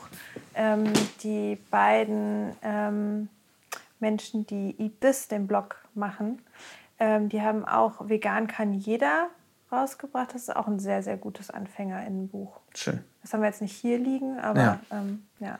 Ja, bevor wir gleich zu unserem Finale kommen, würde ich ihr noch ein paar ehrenhalber Erwähnungen machen. Ja, es ist wirklich schade, dass wir eigentlich, eigentlich müssen wir so eine Fortsetzungsfolge machen, weil es so, also es gibt halt echt viele gute Kochbücher. Ich muss auch sagen, es gibt auch viele, die finde ich nicht gut. Mhm. Muss ich auch. Aber die aber finden die, hier keine Erwähnung. Nein, nicht, nein, sondern es gibt da also wirklich sehr, sehr viele gute, ähm, gute Bücher. Und ähm, eine Sache noch zu Nicole Just, ganz kurz. Ähm, was mich ähm, hier, ich habe ja das Vegan vom Feinsten in der Hand, was ich total spannend fand, ähm, die hat ein Rezept glasierter Tofu an Cashew-Schwarzkohl. Und da gibt sie den Tipp, dass man auch ähm, Tofu einfrieren kann. Und ähm, danach, danach hat er so eine andere Konsistenz. Und ich habe das mal, ich mache das schon mal jetzt, wenn ich so frischen Tofu aus dem Asialaden hole. Wenn du den einfrierst, der ist ja, hat sehr viel mehr Wasser in sich. Und wenn du den einfrierst und den nachher auftaust, dann ist der, sieht der so ein bisschen aus wie ein Schwamm. Frierst du den im Stück ein ja. oder würfelst ja. du ihn schon? Ich habe den dann im, im, Stück eingefroren. Also ich habe halt oft auch, wenn wir irgendwie beim, beim, beim Supper Club oder wenn jetzt irgendwie auch im Laden oder so, wenn wir was übrig haben, kann man den total gut einfrieren. Und dann habe ich den in Scheiben aufgetaut, in Scheiben geschnitten und dann ist der wirklich so schwammig. Und wenn du den dann anbrätst und dann ablöscht, dann geht in die Poren geht so viel also so viel krasser Geschmack noch irgendwie rein. Mhm. Also das ist eine ganz spezielle Konsistenz, die muss man halt auch irgendwie dann mögen, aber ich finde das so krass, wie der dann nochmal wirklich wie ein Schwamm nochmal mehr so Sojasauce oder eben wenn du mit Orangensaft oder mit irgendwas Süßem halt ablöscht, wie das dann, äh, ja, mhm. die Aromen da reingehen. Sehr gut. Das ja. ist eine sehr gute Überleitung mit den Aromen. Ja, was meinst du? Hm. Hm. Meinst du, weil da steht Flavor und Aromen und Geschmackskombinationen. Richtig. Und dazu kommen wir sofort. Davor aber noch unsere, unsere Erwähnung der Bücher, die wir nicht hier haben. Ja. Teilweise ein paar Bücher, die wir jetzt einfach nicht vorliegen haben oder die es sehr, sehr bald im Handel gibt. Und da wollen wir euch ein paar Vorschläge machen. Zum einen ähm, Alex Flors Oberlecker ist natürlich auch für Menschen, die so sehr deftige Hausmannskost lieben, ähm, sehr zu empfehlen. Das Buch, muss ich ehrlicherweise sagen, habe ich halt auch die Porträts für fotografiert. Deswegen bin ich auch ein bisschen emotional involviert. Aber das Buch finde ich auch recht cool, weil das sehr, eben sehr deftig ist und auch sehr einfach nachzukochen. Alex ist da einfach auch sehr geradlinig und das, er sagt ja immer, bei ihm ist es ohne viel Shishi. und ähm, das ist auf jeden Fall auch ein gutes Starterbuch. Und äh, Sophia Hoffmanns Zero Waste Küche, die einfach sehr viel über Wertschätzung von Lebensmitteln spricht und auch so durch die Bank geht, was können wir eigentlich mit Lebensmitteln machen, die schon so ein bisschen älter sind und so. Total wichtig, finde ich. Also das Buch kann wirklich in jeder Küche stehen, weil es auch Rezepte enthält, aber eben auch vor allem dieser Teil ist, wie verwerten wir Lebensmittel. Und das finde ich mega wichtig. Ja. Es gibt auch von ähm, Britt Morbitzer, heißt sie, glaube ich, ähm, gibt es das Buch Einfach vegan genießen. Das hab ich, haben wir selber noch nicht, aber das geht, glaube ich, auch in so diese Richtung, so minimalistische Pflanzenküche. Mhm ähm, die, glaube ich, dann auch gleichzeitig so ein bisschen auch Low Budget nochmal noch mal ist, ähm, aber vor allen Dingen eben auch in Richtung Wertschätzung von den Dingen, die wir haben. Ähm, ja. Es gibt ja auch von äh, Patrick Bolk das ja. Vegan ganz einfach oder vegan. Vegan kann, nee, nicht vegan kann jeder, sondern. Vegan muss nicht teuer oder irgendwie sowas. Ja. Auf jeden Fall ist es auch ja. ein Low-Budget-Buch. Ähm, und ich habe es nie in der Hand gehalten, aber ich habe Patrick Bolt letztens... Nicht, ich glaube, Sebastian und Nico bringen jetzt auch ein Low-Budget-Buch raus. Stimmt, ja. ja. Ähm, Lea Green hat es ja eben erwähnt. Genau, Lea Green müssen wir auf jeden Fall auch nochmal erwähnen. Die hat auch echt, echt gute Bücher, weil es auch sehr, einfach sehr gut verständliche Rezepte sind, ja. finde ich. Und man muss auch sagen, das sind auch so genauso wie bei Eat This, das habe ich ja eben erwähnt, vegan kann jeder das sind, ähm, die haben halt auch echt einfach schöne und gute Blogs. Ne? Also ähm, ja. wenn man das Buch nicht kaufen oder wenn man das Buch hat, gibt es aber trotzdem je, also so viel Inspiration noch online, auch wirklich schöne, schöne, schöne Fotos. Ja. Ähm, worauf ich mich sehr freue, ist äh, Orient trifft vegan. Ja, von Serai. Das wird, ja. glaube ich, das wird, glaube ich, auch vor allem unglaublich schön. Ja. Also da, ich meine, die macht ja eh schon sehr schöne Bilder, aber die hat für das Kochbuch ein paar Bilder auch gepostet online von Rezepten. Und die sahen so schön aus und das ist vor allem mal wirklich was anderes. Wir haben jetzt viel irgendwie Hausmannskost oh. und hier mal ein bisschen asiatische Einschläge mhm. und da mal ein bisschen was Orientalisches oder ein bisschen irgendwie vor allem indisch oder mediterran. Aber sie kocht halt wirklich aus Erfahrung orientalisch und mhm. da bin ich mega gespannt drauf. Ich freue mich auch sehr. Also weil jetzt im Moment, also ich koche halt total gerne auch so, äh, so ein Mhm. bisschen in die Richtung. Und habe halt jetzt, ich gucke dann auch online schon mal, weil da will ich dann halt auch wirklich so eher so gucken, wie kriege ich denn den Geschmack halt nachgebaut. Und ganz oft ist es dann doch so, dass ich mir dann vielleicht ein vegetarisches Gericht nehme, was ich dann online irgendwie finde und das dann noch veganisiere. Mhm. Ähm, es gibt zum Beispiel die Seite Koch dich türkisch, die ist aber halt nicht vegan. Ja. Und, ähm, Ja, aber ich habe das äh, Gefühl, dass, dass die. Da gibt es auch kaum Wissen bisher. Ja. Also es gibt da bisher kaum Austausch, was ich abgefahren finde, weil unsere Kulturen seit zig Jahren vermischt sind. Ja. Und trotzdem äh, weiß ich praktisch nichts darüber, wie, wie orientalisch gewürzt wird. Und das ist auch was, was ich so vom, vom Geschmackserlebnis her total vermisse, weil ich früher ziemlich oft türkisch essen war und diese Geschmäcker, diese Würzungen total geil fand, aber ähm, dass es in diesen Läden einfach nicht vegan gibt. Es gibt einen extrem guten türkischen Laden in München, der hat unglaublich geilen Döner. Auch rein vegan, oder Rein das- vegan, rein veganer Laden. Geil. Das ähm, hat mich damals total überrascht, weil das wirklich so ganz klassischer, so eine ganz klassische Dönerbude ist, aber es ist halt alles vegan. Und das ist total abgefahren. Und er hat halt diese ganzen klassischen türkischen Gerichte. Und da habe ich mir, glaube ich, sogar, der für 10 Euro hat er so ein, ne, vegan-vegetarisch ist es, genau. Aber ganz viel vegan. Und da habe ich mir für 10 Euro sogar mal ein Kochbuch mitgenommen. Das war auch so ein kleines Spiralbinder-Büchlein. Aber äh, ich glaube, Serai hebt das Ganze auf ein ganz neues Level, weil sie auch einfach schon seit Jahren vegan kocht und, und zwar rein vegan. Und, und ja wirklich diese besonderen Geschmackserlebnisse auch irgendwie modern und klassisch miteinander verbindet. Und da bin ich sehr, sehr, sehr gespannt Ja, drauf. freue ich mich auch drauf. Ja. Ähm, ich überlege gerade, sonst hatten wir uns hatten noch so, so ein paar Sachen aufgeschrieben, aber Dann gehen wir doch weiter zu unserem Finale, nämlich Ja. den finalen vier Bücher. vier Bücher. wir sind ja auch erst bei einer Stunde. ähm, okay, wir, die, die nächsten zwei Bücher, die können wir eigentlich in einem Atemzug erwähnen. Ähm, das ist einmal Flavor von Otto Lengi und ähm, Aromen- und Geschmackskombinationen von Karen Page und Andrew Dornenberg. Ich denke, es ist ein englischer Name. Ähm, wenn du mir vielleicht Flavor reichen möchtest und Ja. selber über Aromen und Geschmackskombinationen sprechen möchtest, nicht der unkomplizierteste, äh, kürzeste Name. Genau, vor allen Dingen ist es noch nicht mal der vollständige Stimmt. Name, weil es nämlich eigentlich das Lexikon der Aromen- und Geschmackskombinationen heißt. Stimmt. Was magst du darüber sagen? Weil das ist nämlich ein Buch, was nicht viele Bilder hat, Nein, gar kein Bild, glaube ich. Und es ist trotzdem sehr großen Mehrwert zu haben Also scheint. wir haben es ganz neu. Ähm, und zwar ähm, ist es so, dass es eigentlich ein alphabetisches Register von ähm, Zutaten ähm, und Elementen, die man halt irgendwie verarbeiten kann, ist. Ähm, das ist halt nicht vegan.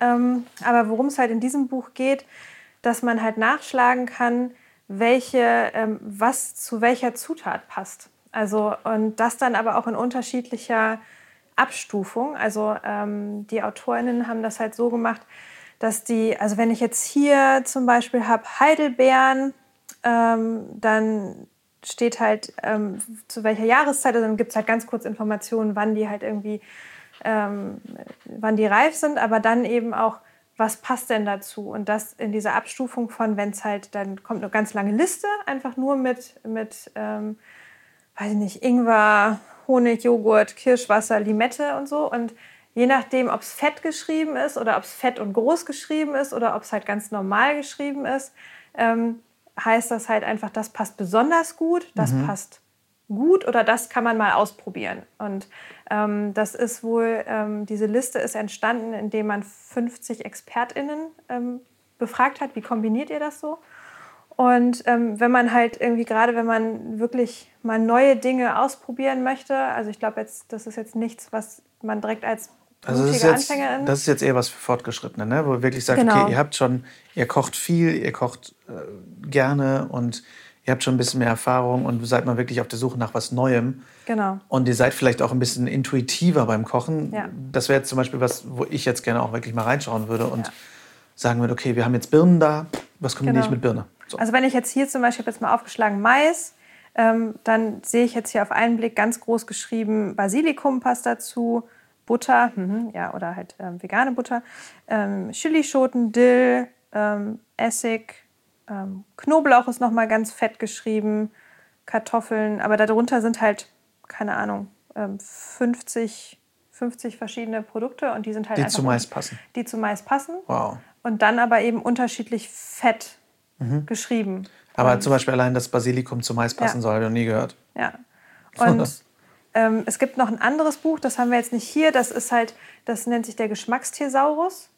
Und ähm, das ist halt, sieht halt aus wie ein Roman. Und ähm, da sind auch ähm, einfach Zutaten und zu jeder Zutat oder zu jedem Produkt gibt es dann ähm, so einen Absatz, was, wo beschrieben wird, okay, was halt dazu passt. Und wie es beschrieben ist, da klingt auch ganz viel Liebe zum Essen durch. Und ähm, das ist total spannend, weil dann steht dann da irgendwie, ähm, also ich weiß, dass ich, letztens habe ich mal was gesucht, was zu Blumenkohl passt, weil irgendwie wir wollten was, was anderes mit Blumenkohl machen, wir hatten, wollten eine Blumenkohlsuppe machen und wir haben bei uns im Restaurant ja auch eigentlich immer irgendwie ein Topping da drauf und wollten jetzt nicht irgendwie Croutons oder irgendwas, was man schon kennt. Und dann stand dann da irgendwie, ich glaube, Kapern stand da oder irg- irgendwas, wo ich jetzt erstmal selber nicht vorher das gemacht habe. Und dann haben wir ähm, ein Kapern, Semmelbrösel, rote Zwiebeltopping da drauf gemacht, weil wir einfach da diese, das halt einfach da gelesen haben und das macht halt total viel Spaß, dann manchmal was Abgefahrenes halt zu machen. So diese Säure dann der Kaper mit dieser Cremigkeit des Blumenkohls. Ähm, also wenn man wirklich Bock hat, sein Kochen noch mal auf ein anderes Level zu heben und einfach sagen, ich bin halt mutig und habe wirklich Bock, was auszuprobieren, dann kann man da auch mal, finde ich, zu einem Buch ohne Bilder greifen. Das stimmt. Ja, und es ist ja wirklich eher ein Nachschlagewerk. Ne? Ja. Ja. Und ähm, zum Thema Geschmack, hier haben wir auch direkt wieder eine schöne Doppelseite mit ähm, Hasselback rote Beete. Und zwar von Otto Lengi das Buch Flavor. Und ähm, der, der Mann heißt nicht Otto Lengi, sondern Otto Lengi ist der Nachname, Nachname, oder ja. der Künstlername, ich weiß es nicht. Auf jeden Fall ist das auch kein veganes Buch, sondern es ist es soll vegetarisch sein, aber letztendlich benutzt er hier auch irgendwie Sardellen ähm, und so ein paar tierische Zusatzstoffe, wo ich denke, das macht überhaupt keinen Sinn. Das Buch weiß aber sehr gut mit Geschmäckern umzugehen und das lässt sich auch für etwas Erfahrenere unter euch sehr gut veganisieren, weil er sehr viel über die Komponenten von Geschmack redet und wie sich Geschmack herstellen lässt. Zum Beispiel, worauf ich jetzt sehr gespannt bin, das möchte ich die nächsten Tage machen, ist ein Sellerie-Steak, wo der Sellerie zwei Stunden im Ofen gebacken wird und dadurch einfach schon sehr viel Magie passiert. Und ähm, ja, Find also Das sagt er auch, also in seinem Buch, also ähm, sagt er genau das und du kriegst halt Lust durch das, wie er schreibt, das auszuprobieren. ja. Wenn man halt die tierischen Produkte. Genau. Und, und was das Buch für mich auch echt super macht, ist, was ich an Rezeptbüchern generell total schön finde, vor jedem Rezept steht eine kleine Geschichte. Also wirklich eine, irgendwas, was, was so Lust macht auf dieses Rezept. Und, und das ist teilweise eine persönliche Geschichte oder das ist irgendwie ein bisschen was Geschichtliches dazu. Und das gibt mir so viel Bock, dieses Rezept zu kochen, weil ich sofort irgendwas vom Herzen her damit verbinde, sofort ein Gefühl damit verbinde.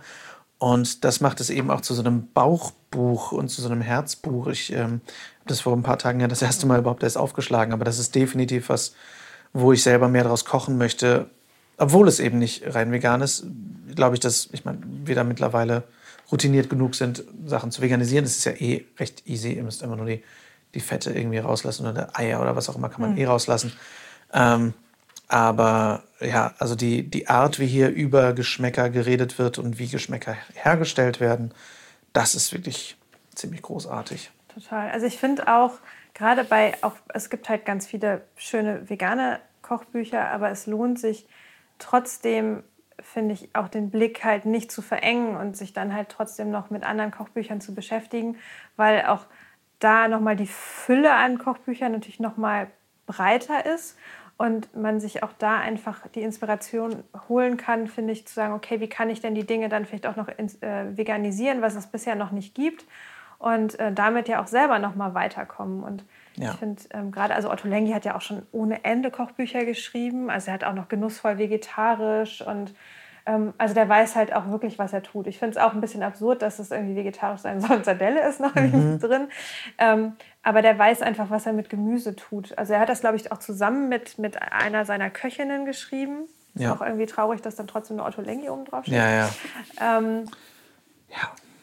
Aber das ist, macht auf jeden Fall Spaß. Auf jeden Fall. Und damit kommen wir zu unseren zwei finalen Büchern, über die wir heute sprechen. Ja.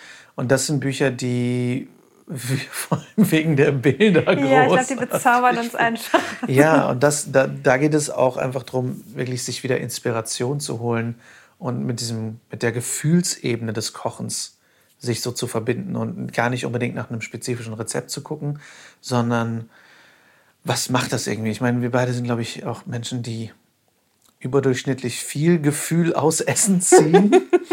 was meinst du? Ähm, keine Ahnung. Aber äh, die Bücher machen wirklich, oh, da, also da kann man richtig irgendwie tief aufseufzen, wenn man sich diese Dinge anguckt. Und deswegen schnappen wir uns auch die direkt mal.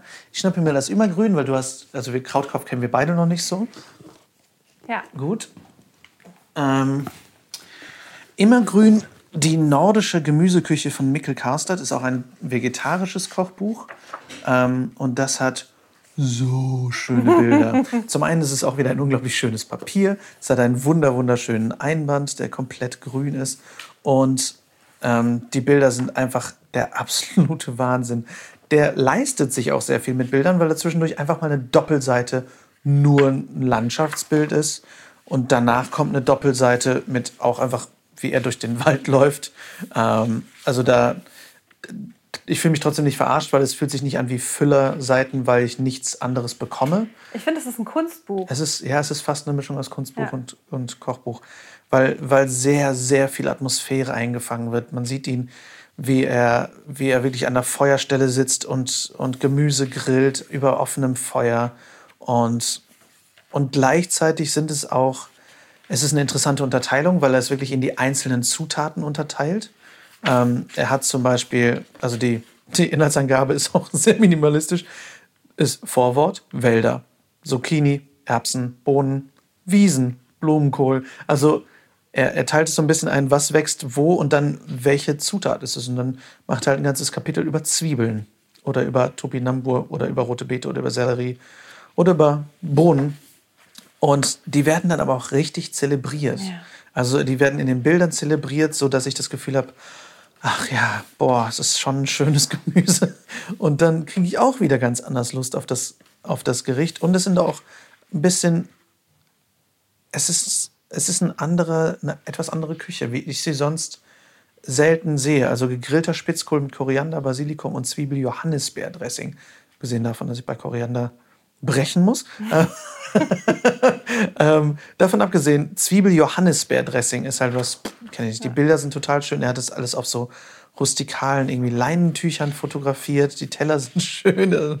Wir beschäftigen uns gerade eben mit. denn so viel auf Teller ich und weiß nicht. Ich habe jetzt vor ein paar Wochen auch mal mit Foodfotografie angefangen. Das heißt, ich kann noch ganz anders drüber lechzen. Aber ähm, es ist halt, es sind auch sehr einfache Gerichte, sehr viel einfache Zubereitung. Wie gesagt, auch vegetarisch, das heißt ziemlich viel Käse irgendwie dabei oder irgendwie Spiegelei und so. Lässt sich aber, glaube ich, auch sehr einfach veganisieren. Aber es ist eine ganz rustikale, andere Küche, die auch sowas Herzhaftes hat, weil es eben diese nordische Küche ist und auch zwischendurch fast was so was Karges, mhm. aber im besten Sinne. Also das kann ich wirklich sehr empfehlen. Das ist immer grün mit wunderschönen, wunderschönen Bildern. Und äh, dann haben wir noch als Final, finales Buch äh, Krautkopf. Genau, Krautkopf von äh, Susan Probst und äh, Yannick Schon. Die haben ähm, auch einen ganz, ganz bekannten äh, Blog, Instagram-Kanal mit wirklich, also wirklich wunderschönen Bildern. Ähm, also die lassen einen auch an, an ihrem Leben so ein bisschen teilhaben. Also ich glaube, sie leben wirklich da, wo sie diese Bilder machen. Und das ist wirklich auch irgendwie so filmisch irgendwie. Also sie haben so ein großes Gewächshaus und dann zeigen die das zu den unterschiedlichen Jahreszeiten und ich muss halt auch sagen, ich glaube, die Filter, die sie einfach über ihre Bilder legen, sind ganz fantastisch, weil sie ja. einfach so, ach, so ein heimeliges Gefühl auch machen.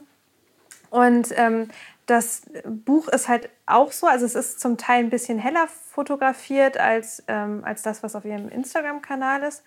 Mm, aber trotzdem finde ich, ist das auch ähnlich wie bei dem Immergrün auch schon fast so eine Mischung für mich aus Kunstbuch und Kochbuch. Mhm. Und ähm, das lässt und auch die Bilder lassen mich halt irgendwie so atmen. Also auch hier sind irgendwie auch zum Teil mehrere Seiten nur mit Bildern ohne Rezept und aber auch da fühle ich mich auch überhaupt nicht so, dass ich das Gefühl habe, okay, da wollte jemand irgendwie Seiten füllen, sondern es ist irgendwie, passt es total in dieses Gesamtkonzept und lädt dich irgendwie ein, irgendwie Lust auf diese Küche zu bekommen, auf diese Gastlichkeit so und also irgendwie sind da Bilder, jetzt habe ich gerade hier eins aufgeschlagen, wo einfach nur eine Limo in, in, so einer hohen Wildwiese steht und das andere Bild, wo die beiden irgendwie picknicken ja, oder, oder eine Pilze Radtour sammeln machen, gehen oder Pilze so. sammeln. Und das, oder dann gibt es auch. Ähm, Man kriegt Bock, in die Natur zu gehen total, bei diesem Buch.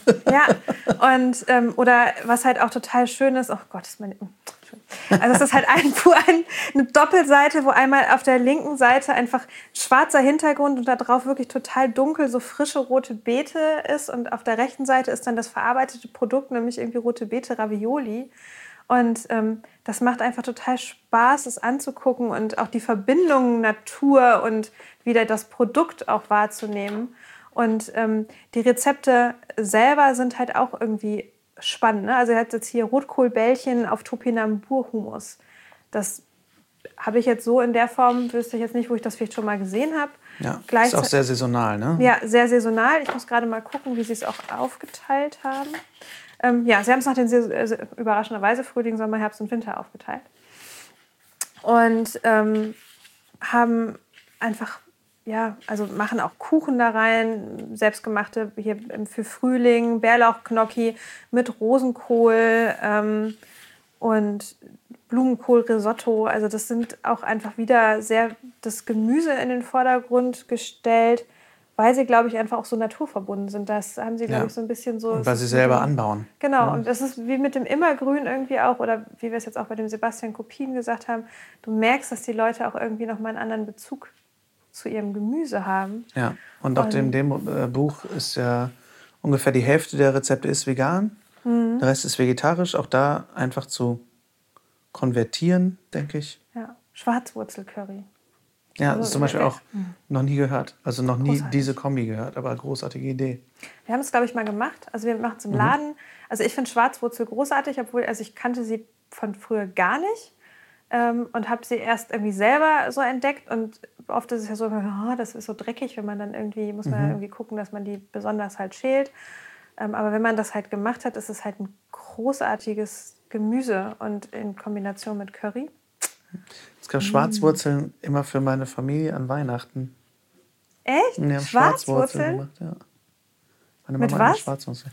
Auf jeden Fall mit Kartoffeln, Soße, irgendwie Salat dabei und so. Ich glaube, es, einfach, ich glaube, es war wirklich gekochte Schwarzwurzel. Ich weiß nicht, ob es gebacken wurde zwischendurch. Aber das ist immer Schwarzwurzelgemüse. Ja. Dann wäre ich, glaube ich, lieber bei euch zu Weihnachten gewesen. Meine Oma hat immer, ähm, wollte uns was Besonderes halt ähm, äh, machen und hat äh, Spargel eingefroren im Mai. Und den hat sie dann aufgetaut uh, im Dezember. Schön. Und ähm, gut, man muss auch ehrlicherweise sagen, ich fand halt Spargel früher immer echt eklig. Ah, okay.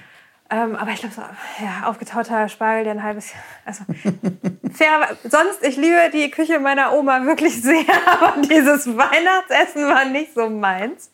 Ähm, ja, äh, ich muss jetzt, glaube ich, hier aufhören, in diesem Buch zu blättern. Also Möhren-Tagliatelle ja. in Mohn-Balsamico-Soße.